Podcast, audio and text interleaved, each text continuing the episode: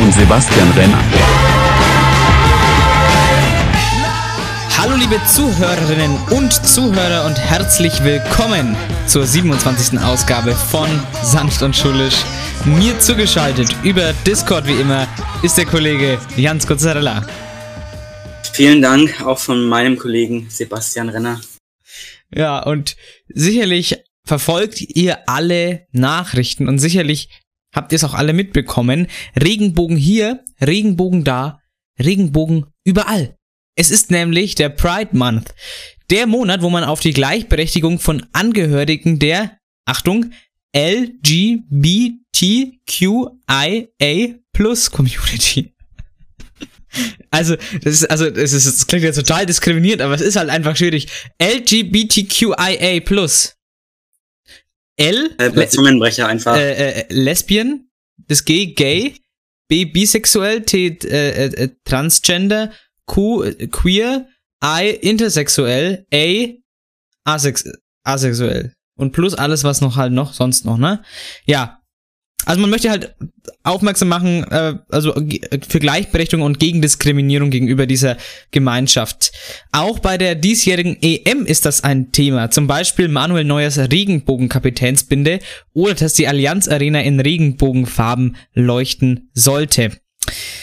Die UEFA, die sich sonst immer sehr weltoffen gibt, die ist bei diesem Thema irgendwie gar nicht mehr so weltoffen. Gegen Neuer und den DFB wurde sogar bereits ermittelt wegen dieser Regenbogenarmbinde.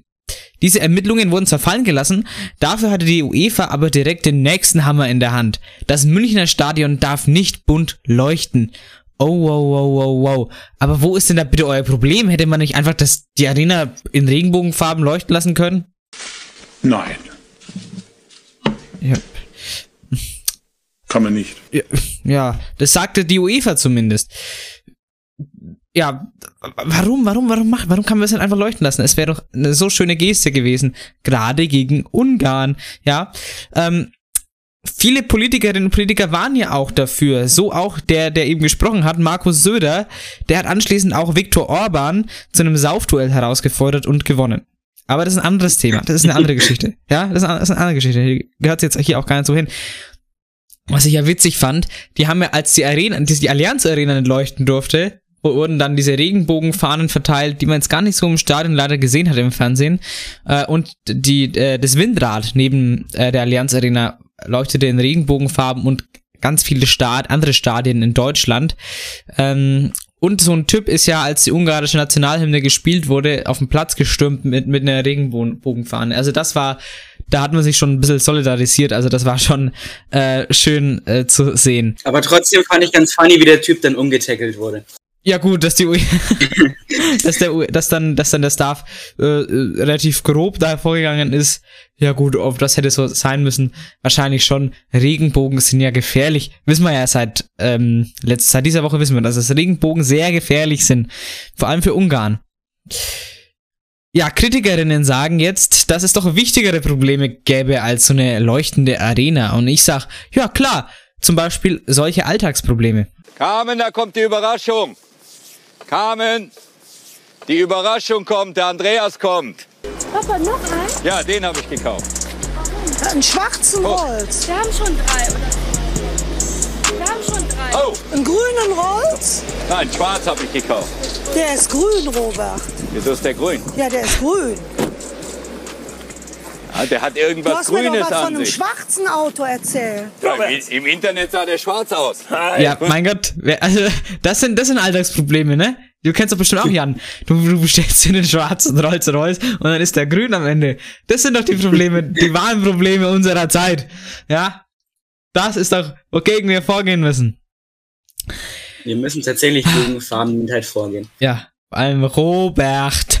Was man sich jetzt aber natürlich fragt, warum agiert die UEFA so, wie sie reagiert? Moment, kann es sein, dass die UEFA Ungarn noch als eventuellen Austragungsort für das EM-Finale braucht, falls in England aufgrund einer zu hohen Inzidenz nicht gespielt werden kann? Dazu kann ich nur Folgendes sagen. Also das, was gerade abgelaufen ist, fand ich äh, unterste Schublade. Also es geht ja mal gar nicht, ne? Nee, das finde ich, das geht absolut nicht. Ne? Das geht gar nicht. Die, also die UEFA versucht sich jetzt noch zu rechtfertigen und sagt, Don't get me wrong.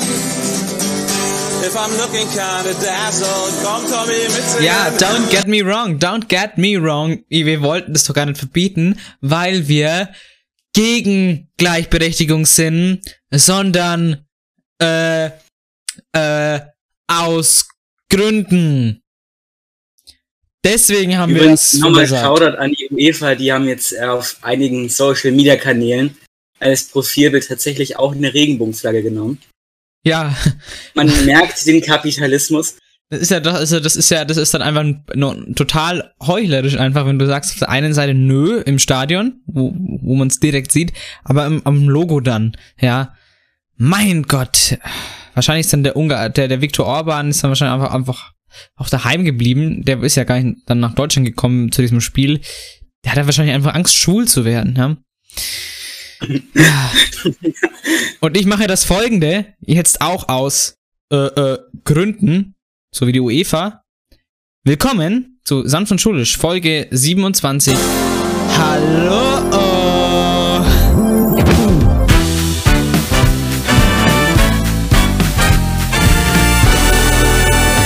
Hallo, äh, okay, das äh, klang gerade irgendwie tatsächlich sehr LGBTQIA. Ich kann mir den Namen nicht merken. Äh, ich, ich, ich mach die Augen zu, da krieg ich's auch ohne Skript zusammen. LGBTQIA Plus Community. Ja. LGBT. Ja, gut. Ähm, ja, Jan, was steht denn heute noch so an? Heute noch auf dem Programm, wie immer die Fakten zur Woche, auch immer mit, wie immer mit Coronavirus-Update. Dann hatten wir lang nicht mehr eine Grundsang mit den großen fünf weltgeschichtlichen Ereignissen, bei welchen man gerne als Zeitzeuge dabei gewesen wäre. Ja. Nice. Ich muss sagen, ich freue mich sehr auf dieses Thema. Ich habe da auch schon sehr witzige Sachen rausgesucht. Sehr schön. Dann haben wir noch einen Thementalk gerade schon angesprochen. Was ist da eigentlich in Ungarn los? Was treiben die da drüben schon wieder? Ja. Und zum Schluss wie immer ein Songwunsch. Diesmal von mir. Genau. Und wir starten wie immer mit den Fakten zur Woche. So, Da war noch ein, es ist eine Katze im Samstag. Hals. Da habe, ja, da hatte ich noch kurze Katze im Hals. Es ist Samstag, der 26.06.2021. Es ist der 177. Tag des Jahres. Es sind nur noch 33 Tage bis zum letzten Schultag, bis zu den Sommerferien. Und noch 188 Tage bis zum Jahresende. Irgendwie finde ich es witzig, dass es der 177. Tag ist und es noch 188 bis zum Jahresende sind. Krass. Also, wow. Also, ich bin beeindruckt von diesem Datum und von, also, das ist ja echt so eine krasse Zahlen. 1, 8 und 7. Äh, 187. Ja. Kenne ich irgendwoher, glaube ich. Ich glaube, du kennst, kennst das aus der Deutschrap-Szene. Ist so. Ja, Ja. auf jeden Fall, was ist denn der Hashtag der Woche? Der, der Hashtag der Woche lautet Hashtag Regenbogen. Naja, die Folge heißt ja auch hier am Ende des Regenbogens. Ich weiß nicht, ihr kennt vielleicht noch, also diese Geschichte, ich, ich kenne das immer, von den Kobolden in Irland, dass am Ende des Regenbogens ein Topf voller Gold war. Das ist eine Lüge, das ist Viktor Orban. Nur warte ich hier nicht mit einem Topf voller Gold, sondern mit Sanktionen. da war der da mit einem Gesetz gegen, gegen LGBTQ. Legende. Das war alles falsch. Die, die, die Iren haben, sind die ganze Zeit einem Irrglauben aufgesessen. Am, die, am Ende des Regens, Regenbogens ist kein Topf mit Gold. Da sitzt Viktor Orban und, und möchte von dort gegen Schwule und Lesben und alles vorgehen. Das ist korrekt. Ah, aber jetzt, oh, ich muss wieder runterkommen, ey. Jan, die kuriosen Feiertage. Ja, wir feiern heute den Internationalen Tag der Schlümpfe. Ah, die sind auch blau. Das das ist, das ist irgendwie sehr seltsam. Ich habe mir vorhin, kennst du diese Schlumpfgummibärchen? Ja, diese, diese, die kleinen oder die großen? Ähm, ist eigentlich egal, welche. Stimmt, eigentlich war ja, das, ich merke gerade, die Frage war Ich sehr habe- dumm. Das ist das gleiche eigentlich, ne? Das ist das gleiche Ich habe bevor ich die kuriosen Feiertage für heute nachgeschaut habe, hab, habe ich Lust auf Schlumpfgummibärchen bekommen. Verständlich. Ewig Und wir feiern heute noch den Tag des Schokoladenpuddings. Hm. Also ein guter Schokopudding. sehr essenstechnisch heute. Also, ja, warum kombiniert man halt mal einfach nicht beides dann? Ein Schokopudding und, schme oh, und schmeißt da ein paar Schlümpfe rein. Ich muss ehrlich sagen, ich bin ja ein Fan von weirden Kombis. Ich meine, ich esse ja auch Salzbrezel mit Süß-Sauersoße. Salzbrezel mit Süß-Sauersoße. Das ist der geilste Scheiß auf der ganzen Welt. Oh, wie kommt man denn da drauf, das zu kombinieren? Ich, äh, äh, ehrlich gesagt, weiß ich es gar nicht mehr. Ich dachte mir einfach random, ich habe hier Salzbrezel und ich habe einen Kühlschrank zu Sauersoße. Äh, ja, gut, also wenn es schmeckt, also ich habe mal, also was ich mal kombiniert habe, muss ich sagen, äh, war so Salzbrezeln oder Salzstangen mit Nutella, aber das ist jetzt glaube ich auch nicht so weird. Ähm, was Aber man ich mal, kann, ich kann so Chips mit Sauersoße auch ganz gut. okay, wenn wir jetzt schon bei, bei weirden Kombinationen sind, was ich auch mal probiert habe als Kind, ich glaube, das, also das habe ich, also ich habe das halt mal probiert vor Jahren. Es war Kartoffeln mit Nutella. Das, äh, der Erzählung zufolge äh, scheint das wohl nicht so toll gewesen zu sein.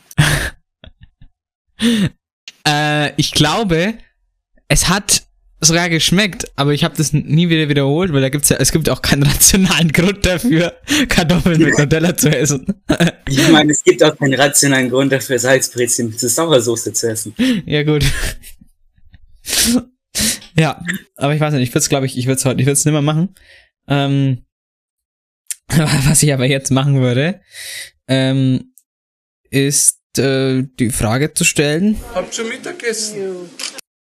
Äh, ich habe tatsächlich gerade Mittagessen. Ja, ich habe heute auch schon Mittag gegessen. Wir nehmen heute total spät auf, also für unsere Verhältnisse. Es ist jetzt gerade, wir sind schon, wir sind schon, alles so anders an. ja, wir sind noch- schon einige Minuten in der Folge, über, über 10 und es ist jetzt gerade 14 Uhr ähm, am Samstag hier. Und äh, ja, Don't get me wrong. Das Coronavirus-Update. Ja, das Coronavirus-Update habe ich jetzt einfach mal schnell reingeschoben ohne Ankündigung. Jetzt ist es hier. Also, ich muss ehrlich sagen, irgendwie, irgendwie fehlen uns heute so ein bisschen die Überleitung von, von Punkt zu Punkt. Ja, das notiere ich mir und dann wird es nächste Woche wieder besser sein. Okay, aber zurück zum Coronavirus-Update. Im Landkreis Weißenburg-Gunzenhausen haben wir weiterhin eine Inzidenz von 5,3 pro 100.000 Einwohnern und in Deutschland 5,9 pro 100.000 Einwohnern. Also, sehr niedrig. Also, wie gesagt, im, bei uns im Landkreis, es hat, es ist schon seit, bestimmt seit einer Woche oder seit Wochen einstellig. Die Inzidenz, äh, wir waren mal, manchmal ist es so 6,5, 5,3. Weiß nicht, ob wir bei, bei 8, oder 9, nochmal was irgendwie waren. Äh, also, aber dass wir deutschlandweit sogar 5,9 haben, ist sehr schön. Wir haben einige Landkreise mit einer 7-Tage-Inzidenz von 0,0. Ähm, also erf erfreulich.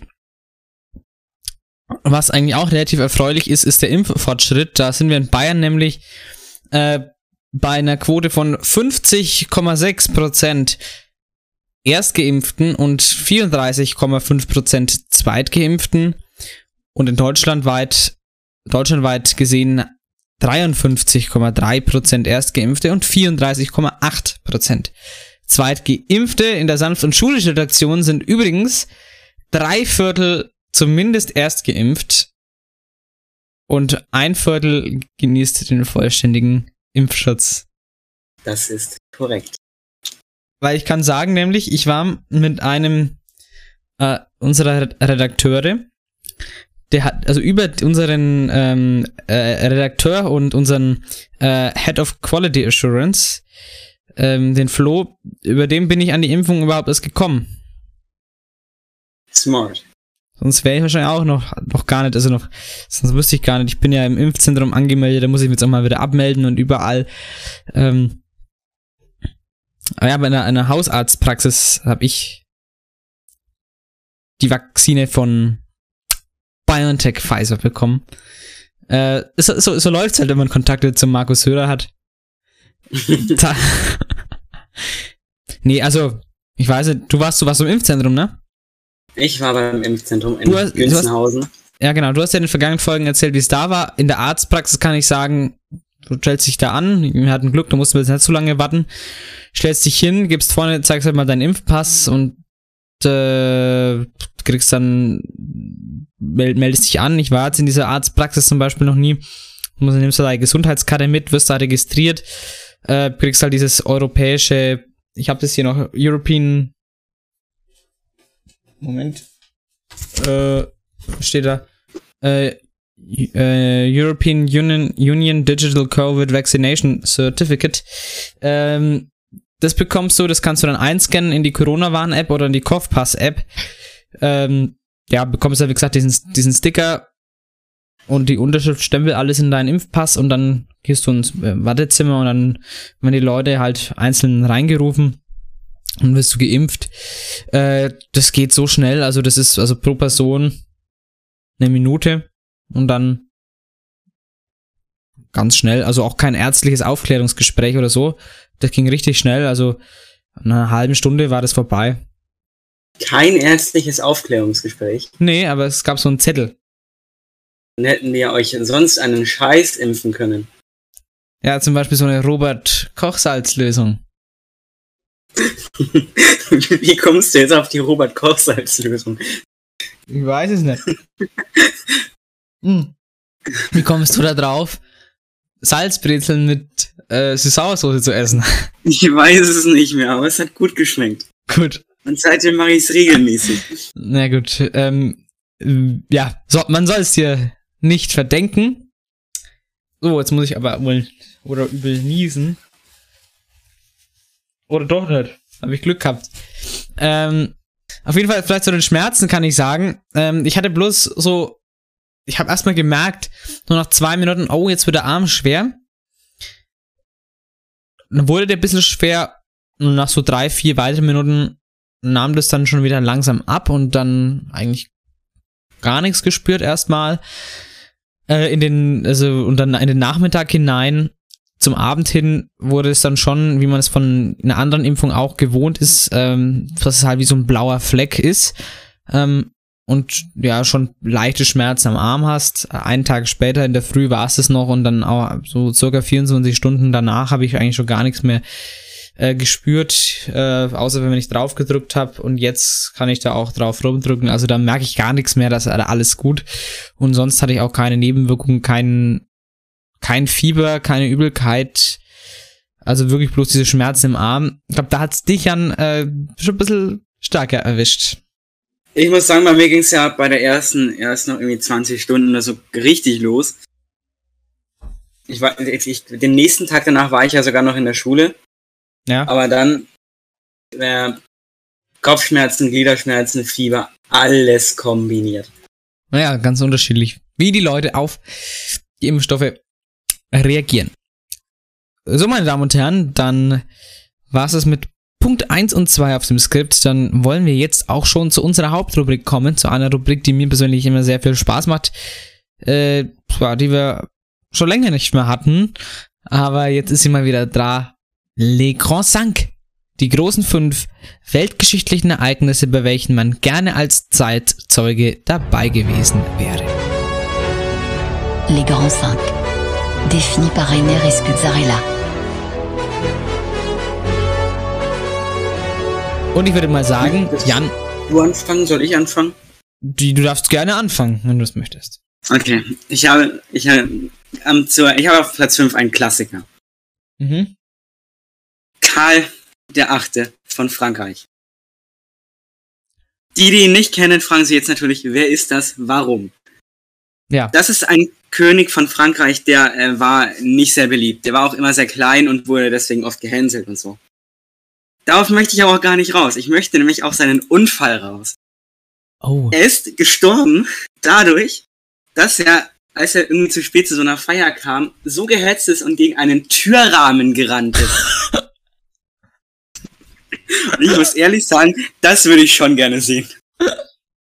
Der Karl der Achte ist gestorben, weil er, also noch, noch kleiner Recap, er ist gestorben, weil er sehr schnell auf dem Weg zu einer Feier war und dabei gegen einen Türrahmen geknallt ist. Ja, und dann hat er sich irgendwie so verletzt, dass er ein paar Tage später an den Wunden erlo- erlagen, erliegen, erlegen ist. Erlegen ist. Das gibt, also.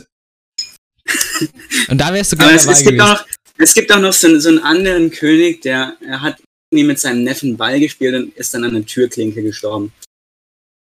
Ja, gut, also muss man aufpassen, echt, woran man stirbt. Also krass. Also beim Tod wäre ich nicht gern dabei, aber zumindest bei dem, wo er gegen die Tür rennt. Äh, ja. Merde. Hätte dann wahrscheinlich geschrien. Oder sowas. Wenn es ein französischer König war. Gut, das war dein Platz 5. mein Platz 5. Ich wäre gern dabei gewesen bei der Schlacht von Eddington im Mai 878 uns- unserer Zeitrechnung. Die Schlacht von Eddington, das wird den wenigsten, denke ich mal, was sagen, oder? Ich muss ehrlich sagen, ich habe auch überlegt, ob ich die mit reinnehmen soll. Ach, du kennst die Schlacht von Eddington? Mhm. Die, da nochmal vielleicht für die äh, Zuhörerinnen und Zuhörer, die äh, Schlacht von Eddington, auch bekannt als Schlacht von Etandun, wie es auf Altenglisch heißt, Eddington, ähm, war die Schlacht, wo zum ersten Mal in der Geschichte ein Wikingerangriff zurückgeschlagen werden konnte. Vielleicht wissen ja viele, die vor allem dänischen Wikinger sind ja so circa Anfang des 9. Jahrhunderts unserer Zeitrechnung ähm, ins damalige äh, Angelsachsen aufgebrochen, also heutigen Eng zum heutigen England, Großbritannien, ähm, und haben dort angefangen, äh, die ganzen, also da war damals bei England in, in diese Kleinkönigreiche äh, aufgegliedert äh, und, und äh, im Norden war zum Beispiel äh, Northumbria das Königreich, Northumbrien auf Deutsch. Ähm, und da haben die Wikinger halt angegriffen und haben das über lange Zeit gemacht. Und das konnte nicht richtig zurückgeschlagen werden. Bis zum Mai 878 in Eddington. Da gelang es nämlich König Alfred dem Großen, beziehungsweise zeitgenössisch König Alfred der Erste, König von Wessex, äh, zum, äh, zum ersten Mal ähm, sich den Heiden eben quasi äh, entgegenzustellen ähm, und die Wikinger von ähm, äh, also von England quasi ein, diese At- Wikinger-Attacke ähm, niederzuschlagen. Ja, das war ist also historisch eine wichtige wichtige Schlacht gewesen, die man immer gar also ist gar nicht so bekannt, denke ich immer die Schlacht von Eddington, aber es ist tatsächlich ähm, wichtig, also also wichtig für die für die Geschichte Englands jetzt vor allem. Ähm, aber gut, aber die Wikinger waren ja auch woanders. Ähm, und dazu nur noch ein kleiner Fun Fact: äh, Es war ja das, das Königreich Wessex, in dem diese Stadt, äh, in dem diese Schlacht stattfand. Und Wessex setzt sich zusammen übrigens aus, ähm, also kommt von dem, kommt von ähm, äh, Westsächse, was quasi auf Deutsch heißt Westsachsen. Also da merkt man auch wieder, dass die, dass die Sachsen, ein germanisches Volk, zu den äh, nach nach England gesegelt sind, ja, nachdem die Römer Britannia verlassen haben. Aber ich möchte jetzt gar nicht so tief in die Geschichte eintauchen, aber ich denke, die Schlacht von Eddington wäre sehr interessant gewesen, äh, dabei zu sein, wie die Wikinger besiegt wurden von den Angelsachsen und zurückgeschlagen wurden. Ich muss sagen, du hast einen sehr guten Punkt gewählt. Aber ich habe, glaube ich, auch einen ziemlich interessanten auf Platz 4. Mhm. Nämlich die Entdeckung Amerikas. Aber nicht Oh ja. die von den Wikingern damals, sondern die 1492. Mhm. Das hat aber einen ganz besonderen Grund. Das ist auch wieder so ein reines Joke-Ding. Es war ja damals irgendwie so, dass die, dass die Portugiesen mit Indien gehandelt haben, aber die mussten da immer der- bei Südafrika vorbeifahren.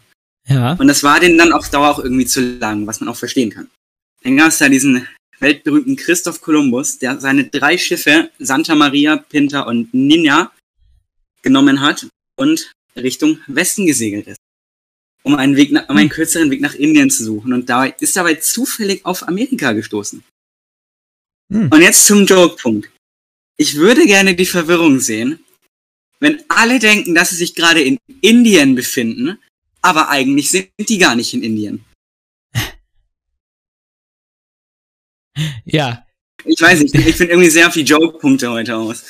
diese Verwirrung wäre sicherlich interessant zu sehen, ja, wo sind wir denn jetzt hier rausgekommen? Ja, das gibt's doch gar nicht. Sind, sind wir hier, sind wir hier in Indien oder was? Das ist doch hier gar nicht, das schaut mir gar nicht nach, nach Indien aus.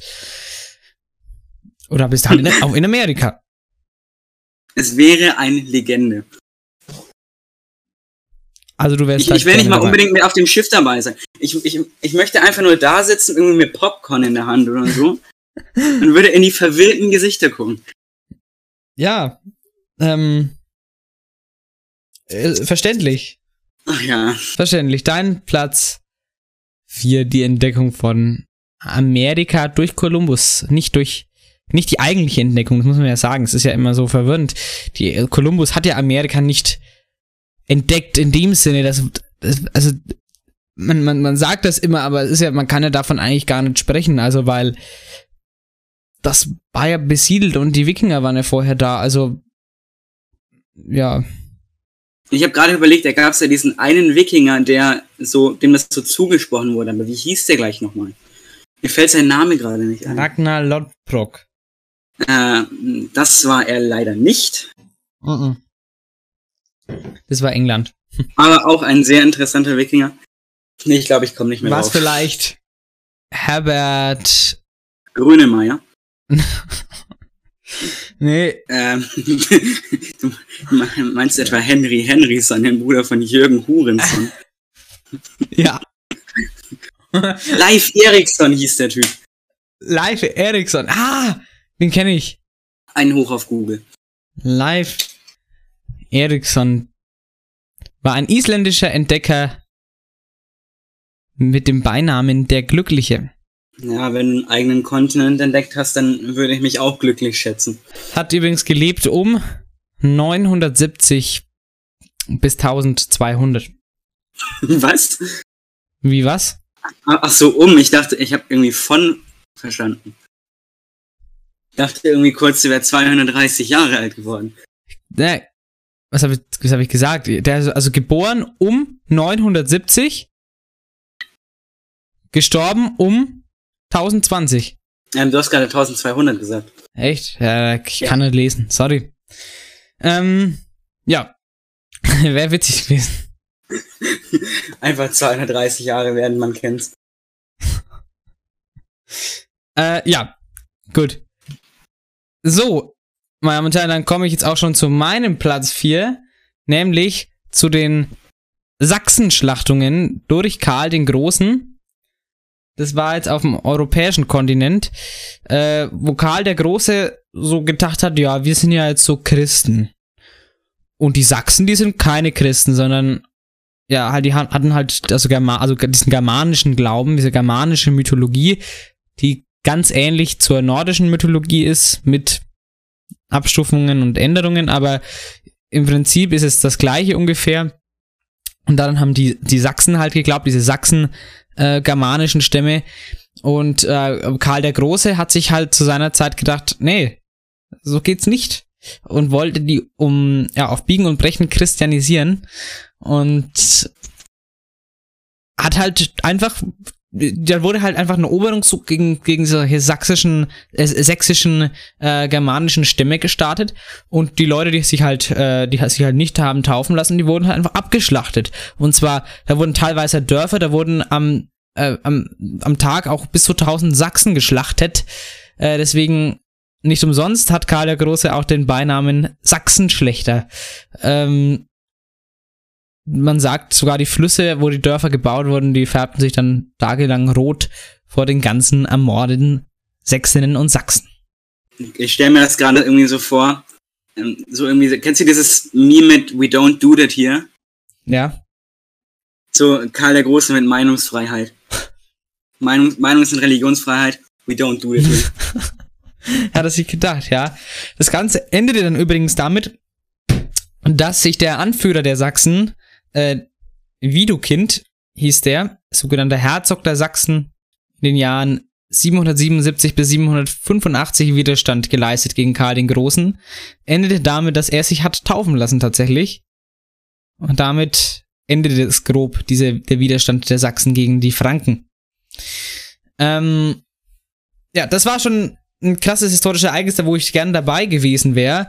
Einfach, um zu sehen, ob da wirklich einfach die Sachsen, weil die, sich, weil die keinen Bock hatten, jetzt Christen zu werden, vom, vom westfränkischen äh, Kaiserreich äh, einfach, ja, einfach weggeschlachtet, das muss man ja so sagen, so martialisch, äh, weil es einfach so an- anscheinend so gewesen ist, äh, aber da wäre ich wohl gern dabei gewesen, ob es wirklich so brutal war.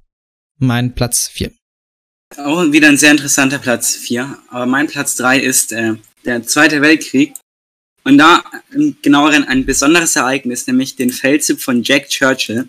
Ich glaube, ich Ah. habe dir privat mal von ihm erzählt. Es kann Es war sein. ein, es war ein Offizier, der hieß eigentlich John Malcolm Forbes Fleming Churchill. Es war ein Offizier der Briten und der ist in den Zweiten Weltkrieg gezogen mit Langbogen, Dudelsack und Schwert. Ja, man denkt sich so jetzt vielleicht so, der hat doch das eh safe verloren. Es, er hat einen Auftrag. Er sollte in einem deutschen Lager einen Gefangenen nehmen. Im Endeffekt hat er 32 Gefangene genommen. Ui. Ist dann aber leider später auch eingesperrt worden. Ich weiß gerade nicht genau wo. Aber ist dann da auch entkommen, ist dann nach Italien gelaufen und wollte in Italien weiterkämpfen. Das Problem war, der Krieg war da vorbei. War es dem egal? Hat er einfach trotzdem gekämpft? Oder? Der, der hat es nicht gereilt, dass der Krieg gar nicht mehr ist, weil er die ganze Zeit von diesem Gefängnispunkt aus nach Italien gelaufen ist und niemanden getroffen hat. Ja, waren ja auch alle tot. Nach dem Zweiten Weltkrieg. Es gibt noch ein ganz interessantes Zitat von ihm. Jeder Offizier, der in, der in den Kampf geht ohne sein Schwert, ist unpassend gekleidet. Ja, ja, so ein Langbogen und ein Schwert einfach. Und ein Dudelsack. Und er hat was erreicht. Also das ist, also das darf man ja, das, das darf man nicht außer Acht lassen. Also das ist ja eine beachtliche Leistung. Aber abseits von dem finde ich, ich allgemein den Zweiten Weltkrieg noch ganz interessant. Wobei man da, glaube ich, eher schlechtere Karten hätte, um zu überleben. Aber Ja, das ist ja, so eine, ist ja so eine allgemeine Frage, wenn du als Zeitzeuge dabei bist. Meint es jetzt, ja gut, als, als reale Person da drin oder quasi, ja, als quasi zurückreisen mit der Zeitmaschine und dann könntest du auch wieder zurückreisen, ohne dass dir was passiert. Ja, also. Zurückreisen mit der Zeitmaschine und so eine Atombombe mitnehmen. Ja, genau. Ähm, mein Platz drei ist äh, auch etwas, was sich zum, zur Zeit des Zweiten Weltkriegs abgespielt hat, nämlich äh, Klaus Schenk äh, Graf von Stauffenbergs Hitler-Attentat. Ja, Operation Walküre 1944, das ist sehr bekannt. Also das, also das Stauffenberg-Attentat ist wohl eines der bekannteren Hitler-Attentate. Ähm, auch relativ bekannt ist das Attentat von Georg Elser, war der Name, glaube ich. Ja. Georg Elsers Attentat äh, im Bürgerbräu-Keller in München, was Hitler auch überlebt hat, aber genauso hat er auch Operation Walküre überlebt, wo äh, eben Gra- Graf von Stauffenberg zusammen ähm, mit seinem Adjutant äh, das geplant hat und hat quasi das, das, das fand in der Wolfschanze statt. Führerhauptquartier der Wolfschanze war das. Ähm, und dort Stauffenberg, ähm, der wollte Hitler ermorden. Verständlicherweise. Das wollten tatsächlich sehr viele. Was wollten viele? Und dann war der Plan, eine Aktentasche mit Sprengstoff zu nehmen, die neben Hitler zu stellen und dann explodieren zu lassen, um ihn damit zu töten. Ja, der 20. Juli 1944 war ein extrem heißer Tag. Auch beim Führerhauptquartier in der Wolfschanze war es sehr heiß und äh, da waren einige Generale versammelt und äh, Hitler war auch da. Und man wollte die militärische Lage besprechen. Es war 1944, der Krieg ging schon dem Ende zu, schon damals sah es überhaupt nicht gut aus für Deutschland, auch der Grund, warum äh, von Stauffenberg Hitler ermorden wollte, weil Hitler, der ist ja überhaupt nicht einsichtsfähig, dem kannst du ja sagen, ey, der, der Krieg ist so gut wie verloren, das ist dem ja dann wurscht gewesen, ja, total egal. Deswegen wollte er ihn auch deswegen umbringen. So. Dann, weil es so heiß war an diesem Tag, ist man nicht in diese stickigen äh, Bunkerräume gegangen, sondern so in eine äh, Barack, Art Baracke, ähm, äh, quasi äh, au- auf dem Gelände. So, ganz normal Erdgeschossbaracke so. Und da waren die Fenster offen, weil es so heiß war an dem Tag. Dann kam halt äh, Graf von Stauffenberg mit seiner, der hat der mit seiner Aktentasche und seinem Adjutanten. Und dann, bevor, kurz bevor dieses Meeting begann, ging er in den Nebenraum mit seinem Adjutanten, also quasi Offiziersgehilfe, könnte man sagen, und hatte seine Aktentasche und wollte in, die, in der Aktenta sich in der Aktentasche befindliche Sprengsätze scharf machen. Das waren zwei Stück. Das Problem, Stauffenberg hatte bloß nur noch eine Hand. Die andere ging im Krieg verloren. Er hatte auch bloß noch ein funktionierendes Auge. Und weil sein Adjutant da raus musste, musste er quasi selber das machen. Und das ist mit einem Arm nicht gerade einfach. Und deswegen hat er es bloß noch geschafft, nur einen Sprengsatz scharf zu machen. Dann ging es in das Meeting, hat dann die Aktentasche unter einem massiven Eichentisch platziert, das kommt auch noch dazu, neben Hitler ungefähr, wurde dann von seinem Adjutanten rausgerufen, weil es angeblich ein Telefonat für ihn gäbe. Hat dann aufgelegt und ist dann raus aus dem Gebäude, weil es anscheinend dann so für ihn, so hat es so inszeniert, als gäbe es was Wichtiges zu tun. Die Aktentasche dann in der Zwischenzeit, die wurde nochmal verschoben, dass sie nicht mehr direkt bei Hitler war, durch Zufall. Und dann kam es, wie es kommen musste, der Sprengsatz explodierte. Jedoch Hitler überlebte. Warum? Punkt 1. Nur ein Sprengsatz wurde scharf gemacht. Punkt 2. Die Aktentasche wurde verschoben. Dies war nicht mehr direkt unter Hitler. Punkt 3. Das Ganze war unter einem massiven Eichentisch, der die Explosion deutlich gedämpft hat. Punkt 4. Wir waren in so einer Baracke mit offenen Fenstern. Von da konnte die Explosion entweichen und führte im Endeffekt auch dazu, dass Hitler nicht schwerer verletzt war. Das alles waren Faktoren. Es lief alles schief, was schief gehen konnte beim Stauffenberg-Attentat. Und Hitler überlebte dieses Attentat. Da wäre ich gerne dabei gewesen, diese Spannung mitzuerleben, weil wenn du ja weißt, der möchte jetzt Hitler töten und, und du schaust Stauffenberg in, ja, in das Auge, der hat ja bloß nur eins gehabt, ähm, du schaust ihm ins Auge und ja, in die Augen und äh, merkst, was in dem gerade vorgeht, wie der an, gerade angespannt sein muss und was der gerade wirklich vorhat und die anderen haben keine Ahnung. Ich glaube, das mal in echt mitzuerleben, wäre sehr krass. Aber ich muss sagen, Hitler hatte schon massives Glück, was so Attentate Ja. angeht. Ja, im Allgemeinen, ja.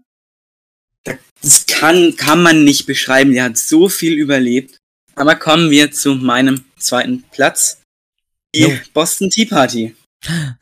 Sollte dir jetzt vor vor allem was sagen? Ja. Es wird nämlich auch in Assassin's Creed 3 thematisiert. Im Allgemeinen ging's äh, ging's um den Streit zwischen den 13 amerikanischen Kolonien und deren Mutterland Großbritannien. Es war damals so, dass der siebenjährige Krieg in Europa ausgebrochen ist und die Briten dadurch wenig Geld hatten. Da dachten die sich natürlich, ja, wir haben Kolonien in Amerika. Denen können wir ja mal mehr Zölle reindrücken. Also ist die Teesteuer so enorm gestiegen, dass sich die Leute von den Kol- Kolonien dachten, nee, da haben wir jetzt nicht so viel Bock drauf. Wir nehmen jetzt diesen ganzen Tee und werfen den einfach von den Schiffen ins Wasser. Und genau das haben die tatsächlich gemacht und dabei sind ungefähr drei- 342 Kisten Tee kaputt gegangen. Schande. Und man merkt, es hat was gebracht. Es war nämlich einer der Startschüsse für den damaligen Unabhängigkeitskrieg, der sich dann auch im Endeffekt erfolgreich durchgesetzt hat. Ich glaube, da wäre ich auch gern dabei gewesen, einfach mal zu sehen, also Tee ins Wasser zu schmeißen. Damit kannst Ich damit kriegst du, ja, da, damit kriegst du die Briten, da, dadurch kannst du sie triggern, ne? Wenn Tee kaputt geht. Das Bei Tee hört der Spaß auf. Da, da, da kriegst du das direkt auf 180. Also, ja, wäre wohl interessant gewesen. Mein Platz 2 ist ein weltgeschichtliches Ereignis, was vor allem für Deutschland hochrelevant ist, nämlich ein Ereignis des 9. November 1989. Die Rede ist vom Mauerfall der Berliner Mauer. hatte niemand die Absicht, die Mauer zu bauen, ne? Wissen wir doch. Die Mauer. war ja auch keine Mauer. Es war ja eine Raumtrennungseinheit. Genau, es war ein Raumtrenner. Mehr nicht. Ein Raumtrenner mit einem vorgelagerten Minenstreifen und einer Selbstschussanlage drauf. Halt nichts mit der Mauer zu tun. Ne? Ja, richtig. Aber immerhin war eine Tür drin. Da war eine Tür drin. Checkpoint. Sie hieß Chuck. Charlie. ja. Mauerfall, ja. Also, wie es dazu gekommen ist, das ist ja eine lange Geschichte. Das bahnte sich ja über Jahre hinweg eigentlich an. Das hing ja damit zusammen, Misswirtschaft der Planwirtschaft in der DDR und äh, dass die DDR ein Unrechtsstaat war. Äh, und dann kam ja noch alles obendrauf, dass dann am Ende Günter Schabowski gesagt hat, nach meiner Kenntnis ist das sofort, unverzüglich. Ja, wäre ich wirklich gern dabei gewesen, dieser Mauerfall, diese Zeit auch nochmal mitzuheben. Ist ja gar nicht so lange her, das haben ja viele äh, auch miterlebt, also viele, die jetzt noch leben, also, also Großteil der Menschen, die jetzt noch lebt, haben, hat das natürlich mitbekommen, das ist ja ganz klar. Ähm, die Schülerinnen und Schüler dieser Zeit haben das nicht mitbekommen. Äh, und das ist was, also das hätte ich schon gerne mitbekommen, muss ich schon ganz ehrlich sagen. Und zwar vor Ort, wenn du da stehst und die Mauer wird niedergeschrien. Und dann, und und dann dieser, dieser euphorische Moment, wo dann die Mauer fällt und du siehst Verwandtschaft, Familie, Freunde wieder, das ist äh, was, das möchte wahrscheinlich jeder mal miterlebt haben. Das ist ja ein Freudenmoment in der Geschichte der BRD, in der deutschen Geschichte. Das ist, also ich würde das gerne miterleben. Ja, da ähm, wäre ich auch voll bei dir. Aber ich habe mich dann im Endeffekt für was anderes noch entschieden auf dem ersten Platz. Nämlich den Krieg zwischen den Spartanern und den Athenern. Hm, Ist natürlich auch sehr wichtig, vor allem für die damals griechischsprachige Welt. Im Nachhinein hat man das Ganze dann Peloponnesischen Krieg genannt. Es ging darauf zurück, dass die Spartaner die größte Landmacht im damaligen Griechenland waren und die Athener die größte Seemacht. Und die hatten zusammen einen, ein Bündnis. Gab aber dann leider einige Vertragsbrüche von den Athenern. Nämlich unter anderem haben die der Insel Korfu geholfen in einer Seeschlacht gegen die, Athe gegen die Spartaner. Dann belagerten sie den Bündnispartner Potidaea und sie verhängten eine Handelssperre gegen Megara, auch eben ein Bündnispartner Spartas. Und haben sich die Spartaner gedacht, nein, das machen wir nicht mehr mit und haben angegriffen. Und so kam es zu einem, lass mich kurz rechnen, 27-jährigen Krieg, den im Endeffekt auch die Spartaner gewonnen haben. Und so, somit wurden damals erste Grundzüge der Demokratie auch wieder durch die Spartaner untergraben die sich aber Jahre später nochmal neu aufgebaut haben. Und so kam es auch im Endeffekt zu unserer heutigen Demokratie. Also eben, das ist ja die Griechen, das ist ja die Geburtsstätte der Demokratie. Und wir haben neulich in der Pause mal drüber geredet. Äh, ich glaube, es, ich glaube, es kommt in Sozialkunde noch. In der zwölften, glaube ich. Es, es würde sich anbieten dass man eben das behandelt, diese Griechen als äh, Geburtswiege der Demokratie. Wir haben uns äh, aber im, im, darüber unterhalten, dass Geschichtsunterricht also allgemein da ein bisschen verheizt ist, dass man, dass man ganz früh dieses ganze Vorgeschichtliche macht, also äh, über Rom, äh, Griechenland, weiß ich gar nicht, ob, das überhaupt, ob man das überhaupt macht. Ah, doch, glaub schon mal. Angeschaut. glaube ich, maximal fünf Stunden zu Griechenland. Ja, ja, genau. Gemacht. Doch, das haben wir, ja, ja, ja. Sowas. Äh, und dann kommt man ganz schnell und dann ist man irgendwie ab der siebten, achten Klasse, achten Klasse irgendwie ab bei den Nazis und dann äh, machst du es halt durch. Ja, gut. Finde ich immer ein bisschen schade, weil es noch ganz andere spannende geschichtliche Themen gibt. Äh, aber, aber ich muss sagen, gerade so, durch ja. unser Gespräch über den verheizten Geschicht Geschichtsunterricht bin ich auch auf diesen ersten Platz gekommen. Das ist ja wunderbar. Das ist mhm. toll. Dann möchte ich aber auch schon zu meinem Platz 1 kommen. Wir hab gerade gesagt, dass das Nazi-Thema ein bisschen verheizt ist. Hindert mich aber nicht daran, auf meinem ersten Platz ein Nazi-Thema zu haben, nämlich der Reichstagsbrand vom 27. Februar 1933.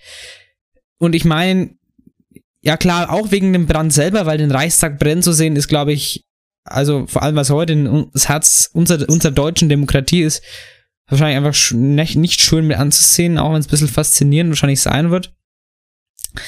Ähm, allgemein diese Zeit, ab, ab, ab dem 30. Januar 33, wo Hitler zum Reichskanzler äh, äh, genannt, ernannt wurde von äh, Paul von Hindenburg.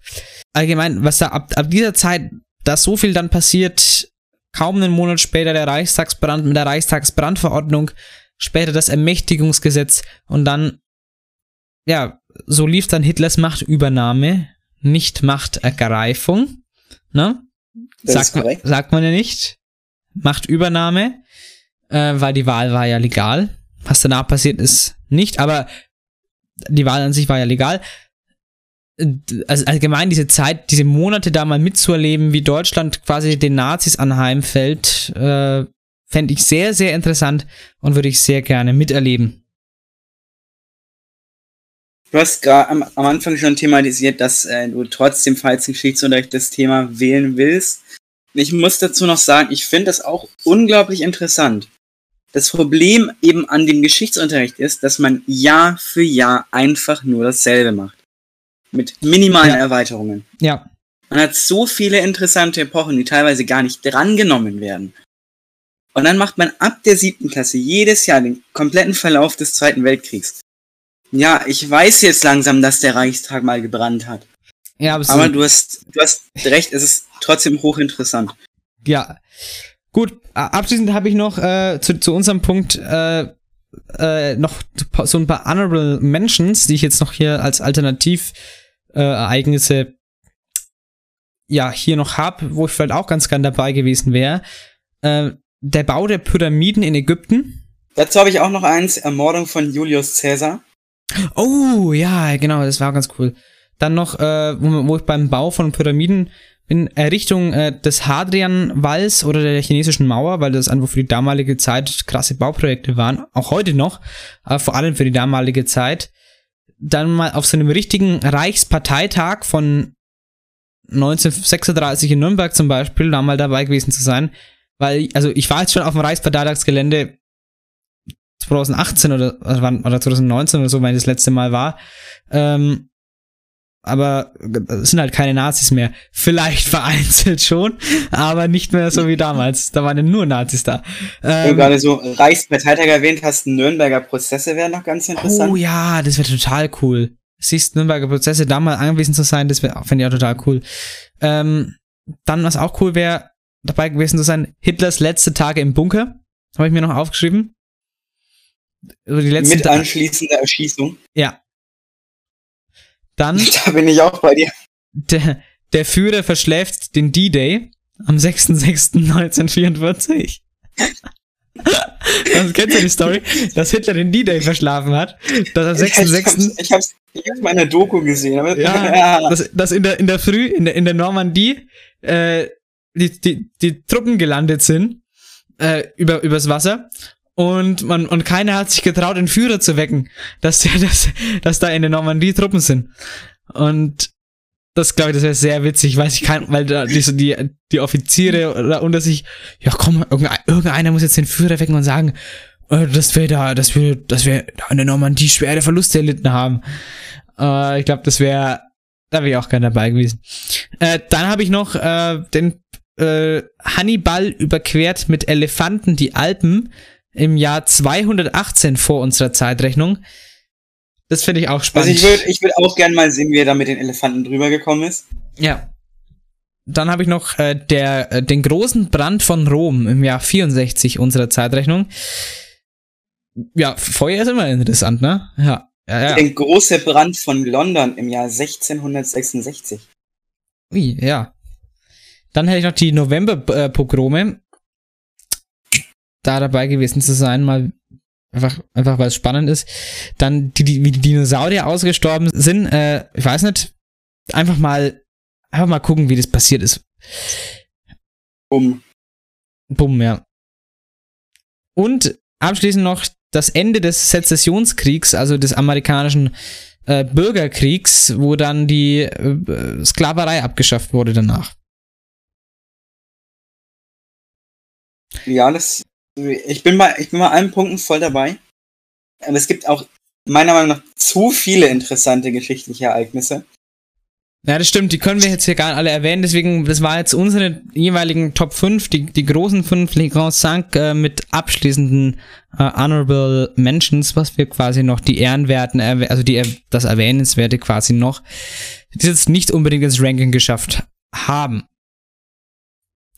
So, jetzt haben wir noch Genau. ein bisschen äh, Zeit, kommen wir jetzt noch zum Thementalk mit dem Thema, was ist da in Ungarn los? Der Thementalk bei Sanft und Schulisch. Ja, wa- was ist da denn in Ungarn los? Ich glaube, du hast es vorhin schon mal angeschnitten mit dem Gesetz.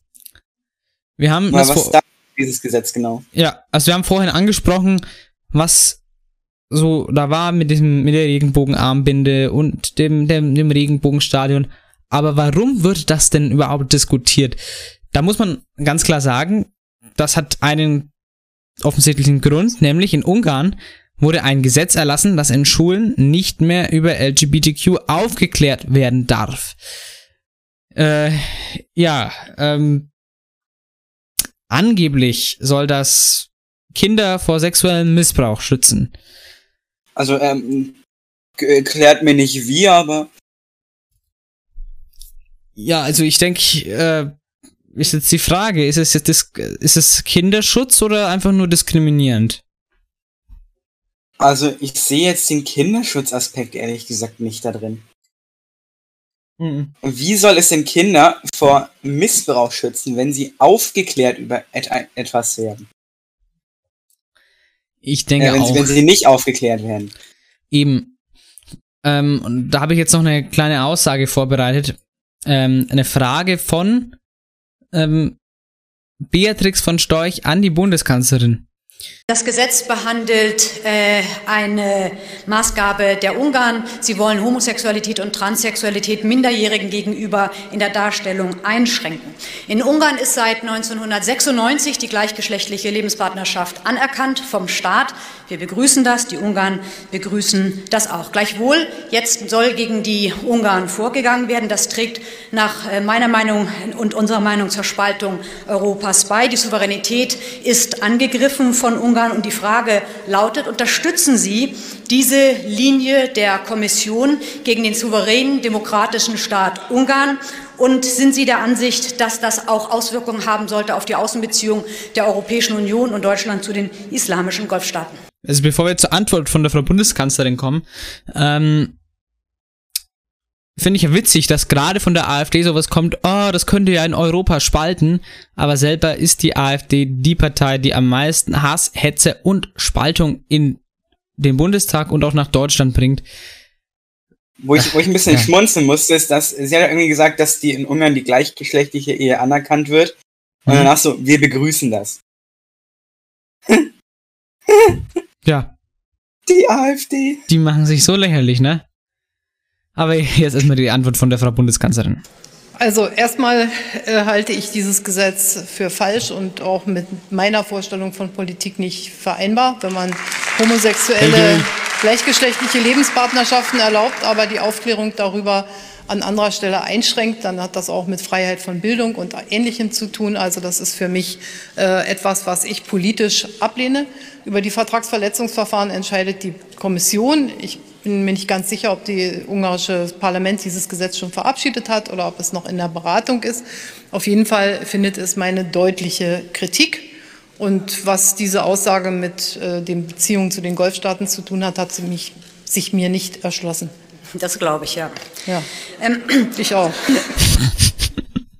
Ah, Legende, Legende.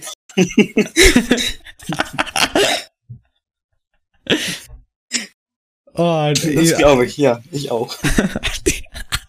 Ja, ich war diese, ich war die Bundeskanzlerin, ich würde Angela Merkel wirklich vermissen. Echt, also Ja, ich wirklich. Also die musste so viel Kritik über die Jahre einstecken, teilweise wirklich gerechtfertigt, klar, teilweise ungerechtfertigt. Aber ich glaube, wir sind uns wahrscheinlich alle einig, wenn wir rational sagen, Angela Merkel war eine gute Bundeskanzlerin und wir würden sie alle vermissen und äh, im Moment gibt's keinen adäquaten Nachfolger da. Äh, oder Nachfolgerin, äh, eventuell auch, was da so quasi an, an KanzlerkandidatInnen so ähm, jetzt nachkommen würde. Muss ich, sehe ich zumindest so. Ich finde es auch Ja. irgendwie schade, dass es momentan so, ich sag jetzt, ich möchte jetzt nicht wenig Auswahl sagen, aber so wenig Auswahl, die einen auch auf einen selber zutrifft, weil ich glaube, sehr, sehr viele wissen überhaupt nicht, was sie dieses Jahr wählen sollen. Ja, ich weiß es auch überhaupt nicht. Ich, ich denke mir so, äh, die äh, CSU möchte ich nicht, möchte ich, das möchte ich einfach nicht. Das kann ich. Ich möchte keinen Armin. Nee, ich finde, ich finde den ungeeignet und auch die Politik, das Wahlprogramm überzeugt mich nicht von der CDU, CSU. Äh, SPD könnte ich mir zum Beispiel jetzt vorstellen. Ich finde die SPD, was die macht, nicht schlecht. Ich finde es ja auch ziemlich gut und ich finde, denke Olaf Scholz, der war Finanzminister, Vizekanzler. Ich denke, der wäre sogar noch der erfahrenste Mann, der geeigneteste Mann. Äh, wenn man schaut, Annalena Baerbock und die Grünen, da gibt es so viele gespaltene Meinungen, da möchte ich mich jetzt nicht dazu äußern, weil das kannst du so oder so sehen. Ähm, was es noch gibt für mich zum Wählen, wäre noch die Partei. ja, die würde, die würde es, glaube glaub ich, nicht so hoch schaffen. Nee, aber ich, aber ich könnte mir vorstellen, dass ich die einfach wähle. Weil wenn ich nichts anderes finde, dann wähle ich die Partei. Ich glaube auch nicht, dass sie dieses Jahr sehr viele Stimmen haben wird. Gerade jetzt durch den Austritt von Nico Sensor vor ein paar Monaten. Ja, mal gucken, mal gucken. Mal gucken. Aber ich muss irgendwie sagen, so jede Partei hat so einen guten Ansatz, aber entweder scheitert es an der Umsetzung oder an den weiteren Programmpunkten. Ja. Wir sind total abgedriftet, merke ich gerade. Ja. Wir wollten nochmal zurück zu dem Ungarn-Thema. Ähm, jetzt wisst ihr zumindest, warum, ja, falls ihr es vorher nicht schon wusstet, warum, ähm, in, warum so dieser Regenbogenflaggenprotest war, gerade bei dem Spiel Deutschland gegen Ungarn, ja, warum das da so wichtig war. Abschließend die Diskussionsfrage, sollte Ungarn aufgrund dieses diskriminierenden Gesetzes die EU verlassen müssen? Also, jetzt meine, meine persönliche Meinung, nein. Aber ich finde, die EU sollte sich gerade bei solchen Dingen, die einen ja dann auch beträchtlich einschränken, definitiv nicht die Finger aus dem Spiel lassen. Und da vielleicht auch mal sagen, nee, Leute, so geht das hier nicht. Ihr könnt nicht einfach sagen, das äh, wird, darüber wird nicht mehr aufgeklärt, weil ihr da jetzt Lust drauf habt.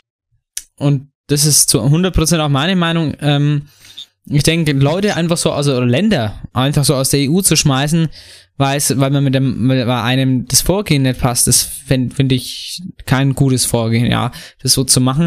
Äh, was viel mehr Sinn macht, ist entweder mit Sanktionen zu drohen oder, so wie es jetzt äh, der Plan ist, der EU-Kommission vor dem äh, EuGH zu klagen, vor dem Europäischen äh, Gerichtshof. Das fände ich viel richtiger, als Ungarn rauszuschmeißen.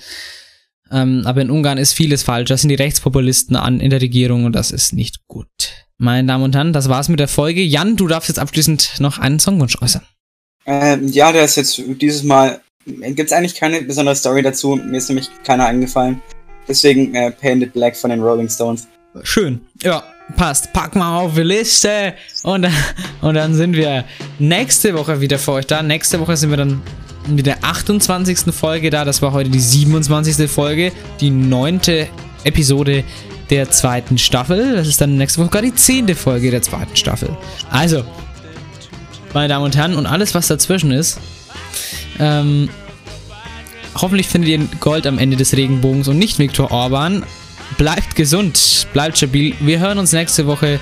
Ciao. Ciao.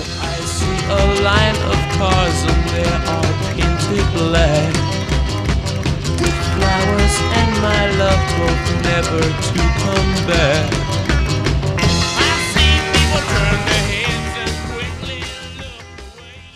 Okay, irgendwie waren wir heute ein bisschen lost, oder? Oder meine ich das nur? Warum? Es kam mir irgendwie ein bisschen unkoordiniert vor. Die Folge? Ja. Ja.